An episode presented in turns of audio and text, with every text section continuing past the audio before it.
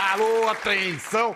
Vocês querem bacalhau? Sim! Então fiquem querendo. Vamos receber, vamos receber. Você sabia que a primeira manifestação do gênio de Chacrinha foi uma revolução que o menino aprontou na vitrine da loja do pai dele, lá no interior de Pernambuco? Publicitário antes de tudo, o velho guerreiro entendeu logo que a vitrine a vitrine é a buzina da loja. Alô, atenção, atenção, vamos receber hoje mais um comunicador brasileiro. Um comunicador visual para quem o mundo todo baba. É ele quem faz a vitrine, trata da imagem de grandes estrelas que vivem de imagem. Como bom brasileiro, ele é filho de imigrantes, no caso italianos, que botaram o menino para trabalhar cedo na feira. Desde então, esse é o negócio dele: vender. Publicitário nato que é. E mais, é um artista da venda na indústria da moda e da música. Olha só, na última década, todas as capas de disco de Madonna têm o olhar e a assinatura dele. A repaginada fashion internacional na imagem de Anitta, obra dele. Gisele Bündchen não larga dele faz e fez mais um sem número de trabalhos para estrelas que vão de Marisa Monte a Ivete Sangalo, de Nicki Minaj a Rihanna e para as maiores marcas do mundo. Amo receber Giovanni Bianco! Você gosta de chacrinha, naturalmente. Amo. Na porta da minha casa eu tenho escrito e eu tento ler isso todo dia. Quem não se comunica, se trumbica. Se trumbica. E você Faz parte da minha história, né? Você se comunica, né, Giovanni? Eu, acho eu aprendi na feira com meu pai. Pois é. Ah, ele dizia que eu não gritava o suficiente para poder vender. E ele falava que eu era meio preguiçoso, porque eu era pequenininho, ele me botava sentado. Eu, que na verdade, eu era meio preguiçoso e eu gostava de ficar sentado no caixote. Eu falava para ele que era, dava o mesmo resultado gritar para clientes isso no Rio de Janeiro? No Rio de Janeiro. Era segunda no Leme, terça em Ipanema, quarta-feira em Botafogo, quinta-feira no Leblon, sexta-feira no Joque e sábado é, era Lagoa e domingo era o único dia de folga. Era muito legal. Eu amo ir à feira até hoje. Em qualquer cidade e, do mundo você é, vai. Eu tento, né? E, e, na verdade, o supermercado meio que deu uma quebrada, mas eu amo ir à feira até hoje. Você hoje tem tanto lugar no mundo para pousar, você não para, mas onde é que é a sua casa? Eu considero a casa o lugar onde está a maioria dos seus livros. E, e... e esta? Cheguei à conclusão que está em Nova York nesse momento e eu tenho é, aonde está a maioria dos meus livros nesse momento é em Nova York. Quantos livros? Eu tenho uma coleção bem grande, né? Porque tem uma história aí eu sou dislexo e porque eu comecei a ler com 21 anos de idade, ler, ler, ler que eu digo, ler o primeiro livro inteiro, ter a, a capacidade de, de leitura. E aí eu comecei a ter paixão por, por livros e até por ter dinheiro em comprar meu primeiro livro. Meu primeiro livro que eu comprei foi do Picasso, quando eu descobri arte também. E aí comecei a prometer na minha vida que quando eu começasse a ganhar dinheiro, porque eu venho de uma família humilde, eu ia comprar bastante livros e um dia eu teria uma coleção muito grande para poder doar essa, essa, essa minha coleção para a cidade onde eu nasci, porque eu tenho um carinho, um afeto muito grande por Rio de Janeiro. E eu gostaria de fazer isso, estou fazendo, que é criar uma fundação dos meus livros. Eu tenho quase 9 mil livros Uau. De, de, de imagem, a maioria de imagens, e eles estão a maioria em Nova York, mas tem um pouco aqui, mas a maioria está em Nova York. Mas você falou da dislexia, eu tenho uma enteada também que é disléxica. Acabou que se formou em literatura, superou tudo isso. Mas aqui não se diagnosticava, ela só teve não. diagnóstico no exterior. Tem que ser falado porque o que acontece da dislexia, a maioria das crianças são é, retiradas da escola e os pais não têm condições de saber é, você é tratado como uma pessoa que não tem capacidade de aprender. E tem uma limitação, porque é complicado isso, né? Mas é uma maneira é, diferente de ver. De Depois ver, eu fui entender é... que você, por exemplo, é um artista que tem um, uma maneira de abordar o visual que você só tem, talvez, por causa da é, dislexia. Que, na verdade, foi descoberto também que a maioria dos dislexos ele tem um talento muito grande para números e para a imagem. A maioria, não quer dizer que todos. E você é bom de matemática? E eu fui, eu era o melhor aluno, obviamente, porque eu não sabia escrever. Eu acho que eu nunca fiz uma redação na minha vida.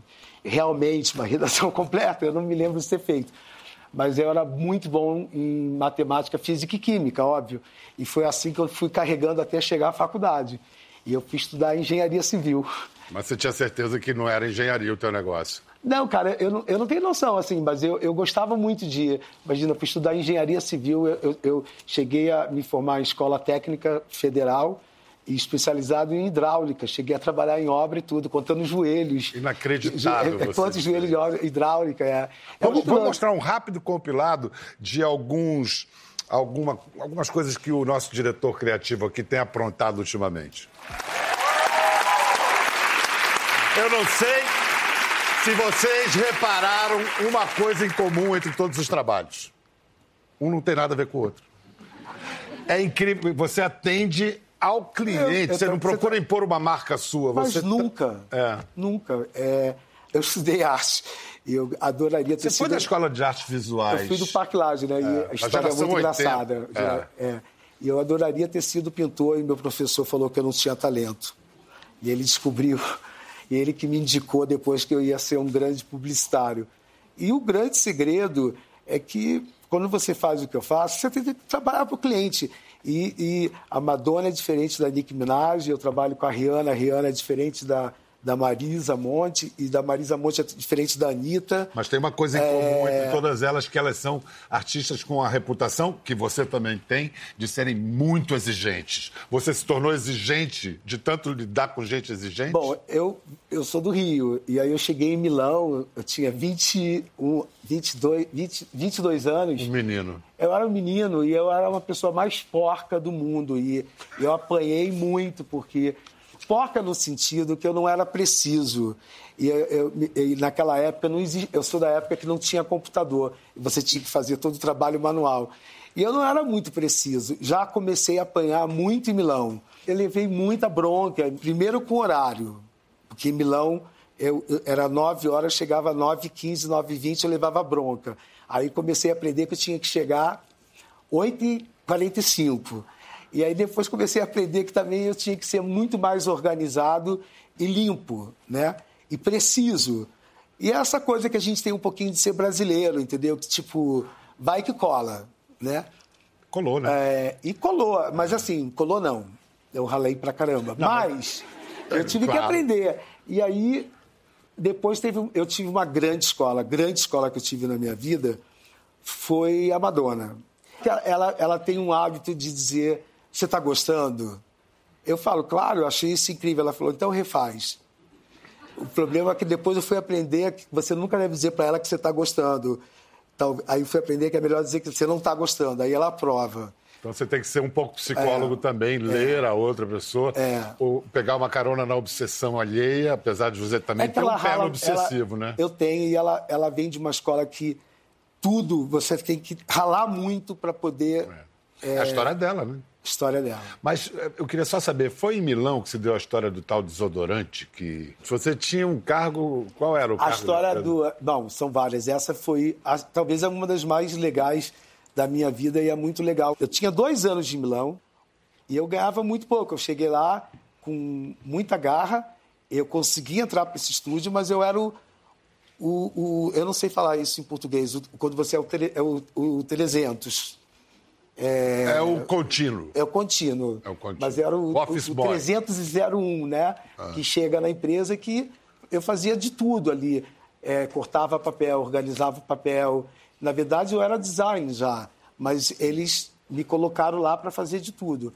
E eu, eu escutei que tinha um, um, um, um pitch, né? uma competição para esse trabalho muito importante, que era internacional, de um desodorante chamado Impulse que até hoje existe, e eu vi que era, coisa, era uma conta muito importante para a empresa. Uhum. E eles, ele, eu vi que o proprietário, né, que era o designer, o seu Joe Ross, que era o nome dele, ele não estava feliz com a ideia que as pessoas estavam fazendo. E eu, sempre muito fofoqueiro, né, assim, eu sou meio porteiro com isso. Eu escutei, eu falei, cara, eu acho que eu tenho uma ideia. E aí eu fui falar com o cara, eu fui falar, olha, eu tenho uma ideia. E o cara falou assim, quem é você? Ele, tipo assim, quem é você? Eu falei, ah, eu, sou sou 300. Eu sou o 301. É, é, e ele é, falou 301. assim, eu não tenho tempo. E eu fui desprezado, cara. O cara não quis nem me escutar. Aí eu fui pro cara que era o chefe dele. Piorou. Ele falou assim, nunca. Você não deu... Eu, eu, eu, eu tinha muita vontade. Eu sou teimoso. Uma grande característica minha é eu, eu sou... Não desisto nunca. E eu falei, cara, eu vou batalhar porque eu tenho que mostrar essa ideia. E eu via que o cara não estava gostando da ideia e era o trabalho mais importante. Eu sabia que ele chegava às 8h45 todo dia. E aí o que, eu fiz? Fiquei parado na porta com a minha ideia. No dia seguinte, quando ele chegou, fiquei parado e fui lá direto nele e me apresentei. E ele não acreditou. Ele falou assim: quem é você, o trigésimo, até chegar? E aí eu falei para ele: eu tenho uma ideia. O senhor poderia me escutar? E ele falou: inacreditável. Ele falou assim: como é que você veio parar aqui? Eu falei: pô, mas ninguém quer me escutar. O senhor poderia me escutar? Aí ele me levou na sala dele, ele olhou a ideia, e aí eu fiquei, puta, ele deve ter odiado, porque ele pegou, fechou, e ele falou: olha, você tem que me prometer uma coisa. Você não vai contar para ninguém que essa ideia foi feita por você. Eu falei, tudo bem. Eu falei, ferrou, né? Porque agora. Roubou minha ideia. Roubou minha ideia. Eu Falei, aquela velha história do. Né? Perdi a ideia. Aí foi, ele, ele, ele, ele levou a, a ideia, ele chegou lá, falou na reunião que a ideia era dele, foram para o tal do concurso, que era na Europa inteira, no mundo, aliás, e venceu o negócio. A ideia dele, que agora era dele. Que era a ideia dele, né? E aí fizeram uma reunião, fizeram uma festa dentro da agência, foi super comemorado, tudo lá. E eu falei, ferrou, cara. Eu me ferrei aqui, não vou ganhar nada, não vou não ter nada. E eu continuei lá limpando, cortando papel, tudo. E aí fizeram essa festa. Aí no dia seguinte tinha, é, tinha, tinha esses setores. Então tinha o super, o, o chefe e o diretor de cada área. Tinha esse cara que era o chefão e depois tinha os, os diretores. E ele mandou chamar todos os diretores de todas as áreas com esse chefão. E me mandou chamar. Eu falei, cara, estou sendo mandado embora. Porque o cara não me falou nada, não deixou eu participar da comemoração da festa, nem nada. E eu realmente ganhava naquela época, era hoje, se eu fosse contar, eu ganhava tipo 800 reais, né? Por mês. Aí ele virou e falou, eu queria apresentar o Giovanni, se vocês não conhecem, e a partir de hoje ele é o diretor de vocês. Eu, eu, eu...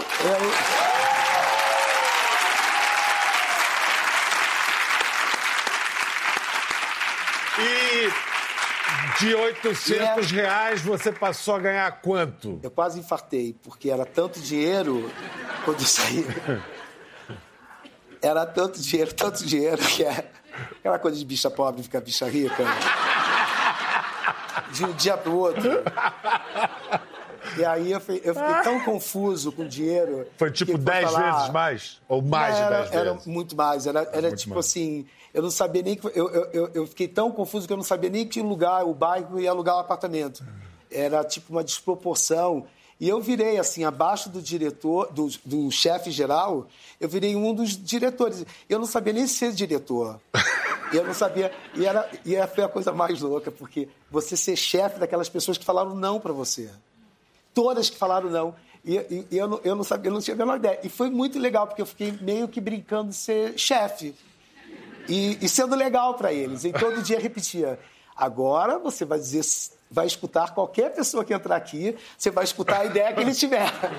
O fato é que, depois da história do desodorante, o, o Giovanni começou a bombar na Europa, na moda europeia. Ele que não entendia nada de moda passou a entender, depois ele vai explicar por quê. Até que ela, sempre ela, descobriu o Giovanni e mostrou para o Brasil.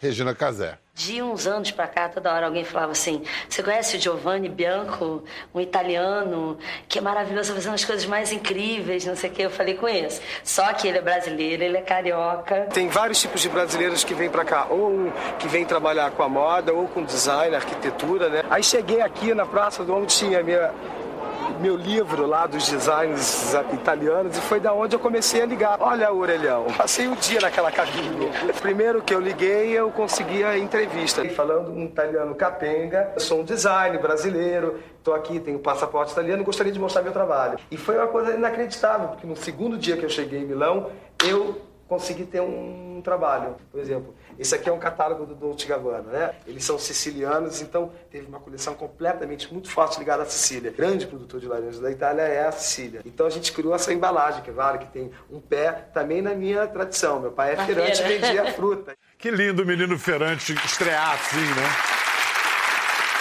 Aí só para dar uma, uma ideia de algumas coisinhas. Isso não vale. Isso não vale. Emo emocionado agora porque. E você é menininho, eu falei... garoto ali. Eu tenho o quê? 15 anos? Não. Desculpa.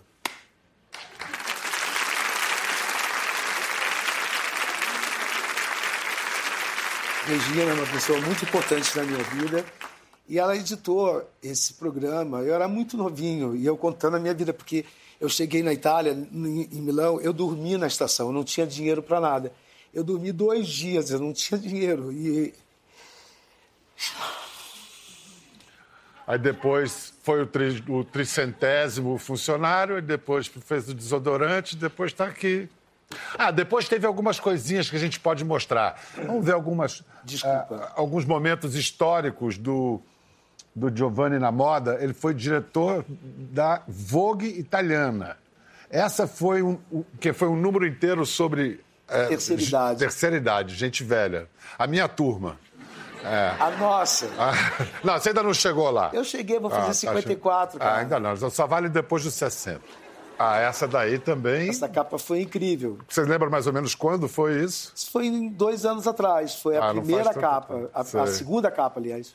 Que nem teve a novela aqui do, do beijo, esse foi o beijo lá da Vogue. Para a Itália, isso foi super revolucionário. Para a Vogue, eu, eu levei um puxão de orelha, obviamente, uhum. e porque eu não avisei nada e eu tinha essa sorte de poder fazer o que eu queria uhum. no meu contrato, mas você colocar dois homens se beijando, homem, na Vogue Itália, que é, é na Vogue, que é a Vogue feminina, era uma coisa meio revolucionária. E eu fiquei feliz, porque a gente precisa estar tá rompendo barreiras sempre é. nesse mundo complicado que a gente está é, vivendo. E que na moda está cada, cada vez mais difícil, né, Muito. Giovanni? Deu. Para falar disso, posso chamar mais uma pessoa? Deve. Uma amiga sua. Deve. Ela é uma, uma jornalista muito famosa pelo faro que ela sempre teve para novidades. Hoje ela está dirigindo o Centro de Cultura de São Paulo. A jornalista Érica Palomino. Antes de existir internet, essas coisas, para ficar informado sobre tudo que acontecia em moda, comportamento, cultura, coluna da Érica na Folha, na década de 90, principalmente, né? E hoje no Centro de Cultura de São Paulo você continua fazendo mais ou menos a mesma coisa, pescando o que está acontecendo de novidade e trazendo para tornar visível? É, eu sou uma fascinada pelo novo, onde quer que ele esteja. Então eu fiquei 17 anos na Folha e agora há três meses estou no Centro Cultural São Paulo como diretora. Érica, que lugar o, o Giovanni tem na moda internacional? Assim, compara com a Gisele Bündchen, por exemplo, de quem ele é muito próximo. A Gisele não faz nada sem consultá-lo também, né? Giovanni, ele trouxe uh, uma, um equilíbrio que é muito raro é, para quem trabalha com moda e para quem trabalha com imagem, porque ele consegue atender a comunicação de massa e, ao mesmo tempo, uma informação é, visual mais sofisticada, que é o mesmo caso da Gisele. Quer dizer, ela, é, ela vende comercialmente, ela vende qualquer coisa que ela, que ela, com quem ela se envolve, é, e ao mesmo tempo ela consegue se manter próxima de uma imagem de moda mais elaborada, é, mais para iniciados. Então ela consegue atender os dois mundos, que é a, a, a grande, a grande sacada do Giovanni. O né? chamado high-low. É o high-low e, e com, esse, com esse jeito muito intuitivo. Então, por exemplo, o que ele fez com a Anitta, ele pegou uma artista que ainda não tinha essa abordagem mais, mais cool ou, ou de todo todo mundo gostar da Anitta, ele fez uma embalagem ali, primeiramente com, com Bang, e ali ele colocou a Anitta nesse lugar que todo mundo agora gosta da Anitta. Sem trair a essência da, da Anitta, Exato. que é o mais difícil, né? Exato. Então, esse, esse equilíbrio é algo que pessoas no mundo inteiro estão atrás e, e poucas conseguem. Gisele e Giovanni são exemplos disso. Eu não sei se é verdade, me pareceu lenda o encontro seu com o Giovanni. Que houve um sonho no meio, parece. Primeiro que a vida desse cara, antigamente se diria, daria um filme. Hoje a gente diz, dá uma série. Mas dá uma série mesmo, né? E como é que foi essa história do sonho? Como é que vocês se conheceram? Eu trabalhava na Folha e o Marcos Augusto Gonçalves tinha conhecido o Giovanni em Milão e chegou para mim e falou: Olha, você tem que fazer uma matéria com esse cara, ele é genial e ele tem tudo a ver com você. Ele faz todos os convites para as festas mais legais de Milão, para Dolce Gabbana, para D&G. E eu falei, bom, que legal, é, vamos a isso. Aí liguei, ele estava hospedado na casa do Marco Antônio Vilaça, aqui em São Paulo, e marcamos a entrevista e nessa, nessa, nessa conversa telefônica, naquela época ainda se ligava, né, para as pessoas. Não tinha celular. Não foi por É, mensagem. antes do zap zap. Exato. Então eu telefonei e começamos a conversar, nós dois cariocas e bom, marcamos a entrevista no dia seguinte. Durante a entrevista lá no apartamento, eu me lembrei que eu tinha sonhado com ele. Falei, puxa, eu sonhei com você, sem te conhecer, sem saber que cara que ele tinha, né? Pré-internet também. E falei, eu sonhei que você tinha um trabalho que era um, um recorte da silhueta do rio, das montanhas do rio. Acho que eu fiquei com um negócio que ele é carioca também e, e falei isso na, naquela tarde. Aí ele se levantou, foi até lá dentro, até o quarto e voltou com o trabalho. Era assim o Que trabalho. você tinha sonhado. E ele tinha esse trabalho. Aí eu falei, bom, isso significa a gente tem uma connection. Encontro cósmico. Nossa, eu senti ali. Não, total. E desde então a gente não se desgrudou e o Giovanni é uma pessoa importantíssima. Aprontaram poucas e boas, eu andei. Como é que faz, assim, para penetrar naqueles desfiles mais que exclusivos da moda? Porque a moda não é só exclusiva, ela é excludente. Vai tentar entrar num desfile sem convite. Como é que vocês faziam? Ah, a gente tinha história, várias né? técnicas. As férias eram maravilhosas. Tem várias Tudo- técnicas. Olha, tudo a gente aprendeu com a Constança Pascolato. Ah, A Constança foi a Ela é a nossa grande grande, escola. É. madrinha, porque a- antigamente você tinha que esperar dois, três, quatro dias, uma semana, os fotógrafos fotografarem para poder ver o desfile, porque você não tinha acesso. E o Brasil, como não importava, não tinha loja de importado, a gente não ganhava convite. Ganhava a Constança. É, ninguém né? tinha interesse Assim, de é. convidar uma jornalista do o Brasil, nem ainda. de é, o Brasil designer. entrou um pouco na moda na época aí no. É, Imagina um diretor de arte que, querendo aprender moda. Então era uma guerra. Então a gente aprendeu várias técnicas. O mesmo convite da Constança Pascolato, o envelope, que ela ensinou essa técnica, você entrava no desfile, lembra? Meio assim. Meio assim, ó, em assim. cima. E você saía com o convite, o convite da Constança. Aí Tinha o, jogo convite- das canetinhas Ah, também. Você tinha várias todas. canetas, porque você via É. no- na porta do desfile como é que era a letra, como é que Letra. era a cor, e você pegava e botava um número ali, o número qualquer da, da todas as técnicas. Aí a gente sabia onde tinha lugar para fazer xerox do convite, e dependendo do papel. E o convite, algumas empresas não muito inteligentes faziam um convite parecido do ano passado. Isso pra Aí gente era era mágico. Gente, já sei O como eu vou convite chamar esse era- programa na internet. Esta noite no Conversa, uma dupla de estelionatários internacionais. Da A gente- denúncia! É. Vai, olha só, a gente. a- e a nossa. Era tão excitante, era tão incrível. Quando a gente entrava, a adrenalina. Nossa, era um rush. maravilhoso, era uma vitória. E, e, a, e a Constança também, várias vezes, não tinha convite. Tá? Não era só a gente. Mas a não. Constanza, ela Ela entra era com. Constanza. A- Ninguém barra a a Constanza. Constança Ninguém nunca barra a era Constanza. barrada. E ela tem a história melhor da minha vida com a Constança, que eu vou contar do Galeano. Seu desfile do Galeano, que era um dos desfiles mais famosos. E aí, ela, ela sempre me ensinou o seguinte: você entra e gruda em mim. E eu grudava nela para entrar junto com ela. E você não fala e gruda em mim. Aí eu grudei nela. Quando eu grudei, o segurança pegou minha mão e puxou. E aí eu falei, cara. E ela tô- passou. E ela passou. Eu falei, tô com a minha mãe. Aí a Constância virou. Mãe, não! Eu falei, Constância, eu falei nem avô.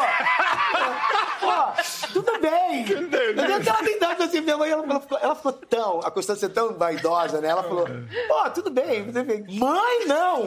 Cara, eu não consegui entrar. Eu não sabia o que chamar ela, eu fiquei tão nervoso. Olha só. Eu falei, she's my mother! E eu, fui barrado do desfile, que era o mais importante. Mano! E aí ele falou, não! Ela, Desertado me... pela própria mãe. Mas teve, mas teve foi... uma que o, que o Giovanni levou a Érica e que não foi penetrando, não. Levou ela e botou assim, ó, na cara do gol. Érica, ele te levou no ensaio para esse show. Como é que foi essa história? No ensaio geral desse show, que ela fez para 30 pessoas da Cabala. E nós fomos. Ao lado de quem, por exemplo? Ah, tava Demi Moore atrás, ela era casada com Ashton Custer. Então foi tipo uma loucura, porque era muito exclusivo. Era o primeiro tour que eu fazia com ela, né? E ela passava ela pelos bacana, corredores. Eu pedi pra ela, eu preciso levar cinco amigos. Abusado, né? O primeiro trabalho com ela, cinco amigos. Eu tinha que festejar, porque eu sou, eu sou leonino e eu sou generoso. Eu tinha que festejar, porque essa história com ela é muito louca, né? Porque a vida inteira eu falava para todo mundo que eu ia trabalhar com a Madonna. E as pessoas falavam assim: você é louco, né, cara? Você nem inglês fala. Eu falei, mas eu vou trabalhar com ela, não importa. E eu era jovem, e as pessoas riam da minha cara. E eu falei, eu vou trabalhar. Claro que eu me vinguei quando eu comecei a trabalhar, porque eu fui ligar para um, para um, ó, tá vendo? Porque força. Já eu tinha certeza que ele ia fazer é, isso. Força, é... Certamente. E a, eu sabia que eu ia trabalhar. Não subestimou. Não, e aí nunca. tem a história famosa que ela me ligou em Nova York.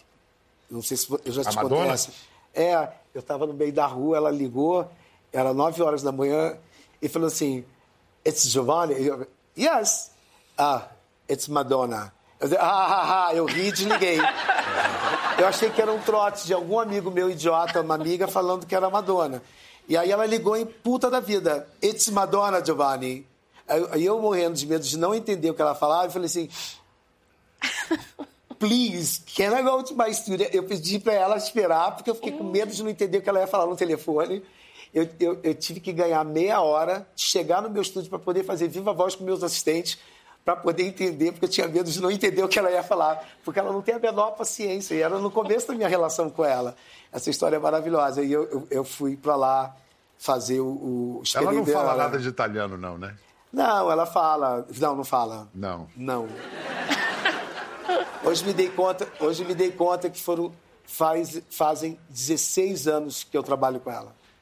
16 anos de, de, de muita emoção. Primeira vez que ela entrou, eu estava fazer outro trabalho com Steven Klein, que eu fui fazer uma campanha em Los Angeles para ele com, de um cliente japonês com Brad Pitt e a gente tinha essa campanha e ele me pediu para ficar um dia mais e não me disse o que, que era. Eu falei para ele que não. E aí ele insistiu, insistiu, insistiu. Eu falei para ele ok. Aí é, depois que ele insistiu e ele sabia que eu era muito fã. E aí quando eu cheguei lá era para fazer a foto do Reinvention Tour desse desse trabalho. E aí ele, na hora que eu entrei no set, eu descobri que era ela. E a coisa mais louca do mundo, ao entrar no set, no primeiro coisa de trabalho, tu começou a tocar uma música do Caetano Veloso. Eu falei, cara, isso é um destino da vida, né? Tá escrito. E, e era Terra. Nunca vou esquecer a música.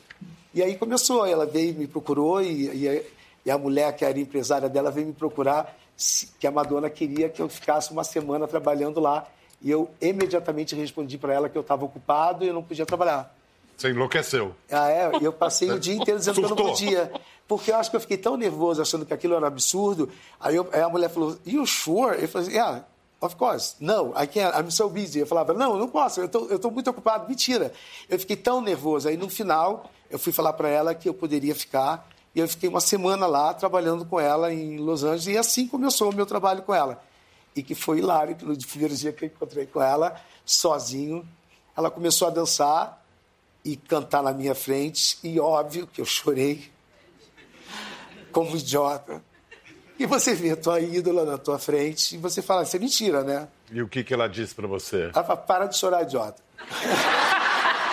Don't you cry! Big eu, boy. E, não, e ela é assim, fucking don't cry now. Não?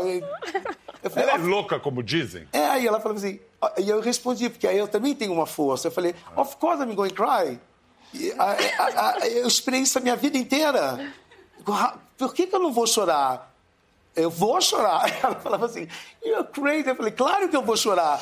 Espera dois minutos eu acabar de chorar. eu tive que negociar, pô. Ó, vou mostrar um filme que o Giovanni ajudou a conceber da Madonna e que é forte.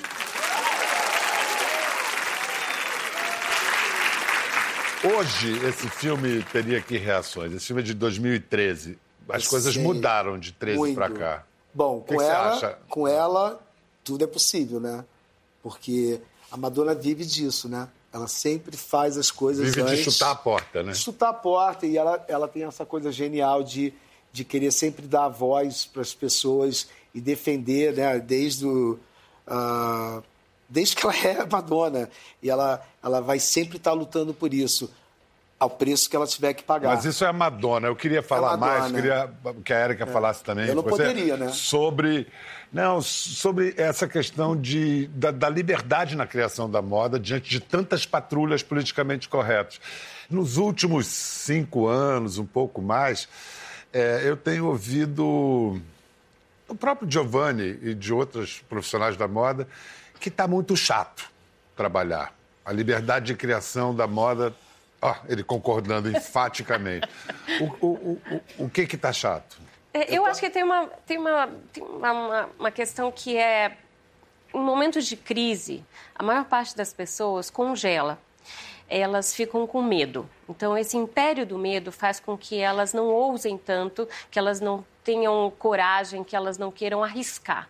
E o risco, ele é, ele é essencial para a gente que trabalha com, com criatividade. A gente estava falando né, do Giovanni como diretor criativo, eu sou consultora criativa. A pior coisa é quando você tem do outro lado uma pessoa que tem medo. Ela tem medo de não agradar, ela tem medo de não vender, ela tem medo de tudo, e aí as coisas não acontecem e as coisas, as novidades não, não aparecem e, e as Porque coisas sem se correr congelam. risco, quem não arrisca não petisca. O que que está chato, Giovanni?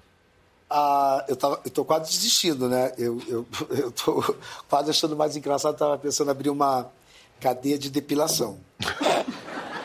É, não, eu tô brincando, mas assim, tá ficando difícil porque, cara, muito legal. Eu vivi uma época que era incrível, de quase uma liberdade de criação. Eu- um dos motivos que eu agora encerro a minha carreira muito curta, muito incrível, de fazer editoria, fiz dois anos de editorial né, com a Vogue, porque é muito limitado. A gente está vivendo esse momento que é, criou-se por causa das mídias sociais, que é uma coisa genial, que é dar voz. Todo mundo agora tem voz. Essa democracia, que na verdade eu acho que é uma democracia falsa, mas é uma democracia. É uma delícia que todo mundo tenha a oportunidade de ter voz, Mas- pois, mas todo mundo também está dando uma liberdade dessa voz agressiva, chata, em vez de ser construtiva e de uma voz que tenha amor e de ensinar e de colocar. Eu acho que, primeiro de tudo, existe pouco diálogo. Então, isso está sendo um grande drama, é o diálogo. Mas E como, por exemplo, fica, Você fica meio sem vontade até de fazer. Mas, como exemplo... Como, por exemplo? Se você quer fazer uma mulher grávida, use uma modelo grávida, porque isso não é natural. Você está tirando a criatividade. Aí outra, eu te posso dar mil exemplos, a gente já é, é muita limitação. É legal porque tem um desafio, você tem que ser criativo com todas essas limitações. Mas chega um momento que a gente fica com tanta paranoia que eu, obviamente, já vou começar a fazer, eu já começo a fazer o trabalho assim, é, ok, eu vou fazer o básico para não ter correr perigo, porque o cliente também dá Ah, mas aí vão falar, esse cara tá no básico. Dois minutos depois que você fez o trabalho, a primeira resposta, assim, as 400 respostas. Poxa, tá pouco criativo, né? E tem essa coisa que é irrevogável. Nós privilegiados, nós somos privilegiados. Então, eu acho que a gente está vivendo um momento importante, fundamental. Eu me sinto é, feliz de estar vivendo esse momento, que é essa a- a- dando finalmente espaço para diversidade, porque era uma coisa muito chata, porque foi se criado, não sei por quem, um padrão de beleza, um padrão de decidiram, não sei quem, é aquilo, aquele é o padrão, a gente tem que vender aquela bolsa, aquele tipo de mulher. E, e, e, o outro tipo de beleza não existia, não tinha. Isso é o lado bom. Isso é um lado maravilhoso. Eu estou feliz de viver no momento que existe e a gente tem que lutar por isso. Mas eu queria ver que isso virasse verdade é. e não fosse só uma questão de marketing. Ah, temos que colocar. Eu sou super a favor da cota, mas eu, eu não queria que isso virasse uma regrinha de cota da publicidade, entendeu? Uhum. Temos que colocar diversidade na publicidade. E, isso não virar uma verdade do outro lado. Que isso e fosse é, é expressão muito... de, de algo real. Isso. É, essa caretice, essas patrulhas aqui, o, o, o, Giovanni se referiu, empobreceram a moda, no sentido da moda sempre foi das manifestações mais vanguardistas da, da, é. da cultura. Empobreceu, Érica? Encaretou? A moda deixou, está perdendo esse papel? Eu acho que a moda perdeu relevância é, de alguns anos para cá, porque começou a se, a se questionar toda a indústria, todo o sistema da moda. E, e, nesse momento cresceu uma outra moda é, porque são muitas modas, né? Tem a moda da rua, tem a moda das passarelas, tem a moda internacional, tem a moda do dia a dia, mas eu acho que a moda como expressão pessoal, como reflexo é, do contemporâneo, como produção de subjetividade, eu acho que tudo isso cresceu muito. E essa representatividade, essa diversidade que o Giovanni fala, é, quando ela se dá de uma forma real e quando ela respinga é, de verdade mesmo, nas campanhas, nas revistas, aí sim é quando essa, esse grande momento que ele, a que ele estava se referindo, é, que ele acontece. Então, nesse sentido, é, eu acho que uma moda que tenha mais conteúdo, que tenha mais verdade, ela cresceu em detrimento de uma moda que é fútil, é, porque muitas vezes a gente fala, ah, trabalha com moda. Nossa, é fim da linha. Como assim? Né? Que moda? É. É. Então, é, muita gente ainda acha que moda pode ser fútil, ou que é superficial, ou que é raso, ou que quem trabalha com imagem é, é também fútil e superficial. Só que hoje em dia, com a, essa era digital que a gente vive, tudo é imagem. Tudo é imagem. Então, é, é, é, é muito midiático, todo mundo produz imagem, todo mundo é produtor desse conteúdo. Então, todo mundo tem sim que ter essas, esses valores e essas questões em mente, porque são responsabilidade. Responsabilidade. É isso sim. que eu acho. A gente tem que aprender. Essa palavra, eu acho que vai ser a palavra mais importante: responsabilidade e amor. Última pergunta: onde é que você se imagina daqui a 10 anos? Ah... Fazendo o que você está fazendo hoje? Nunca. Fazendo o quê? Eu não vou ficar velhinho, ficar aturando essas estrelas dando piti. Né? Mesmo porque elas vão estar velhinhas. Elas não elas dão muito petia. E petit pra petit, eu prefiro dar petit comigo, né? Porque você fica louco, fica, fica louco eu. É, não, eu tô pensando em migrar, estudar, porque eu também eu sou leonino, eu não sei fazer as coisas para perder, tô aprendendo e eu tô querendo virar, ir pro cinema. E, e então estou pensando que é um, uma, um lado que eu adoraria fazer é ir pro cinema. Te cuida Hollywood! Vamos lá. Obrigado, Giovanni. Obrigado, Érica. Obrigado. Que você. delícia. Até a próxima! Gostou da conversa? No Globoplay você pode acompanhar e também ver as imagens de tudo que rolou. Até lá.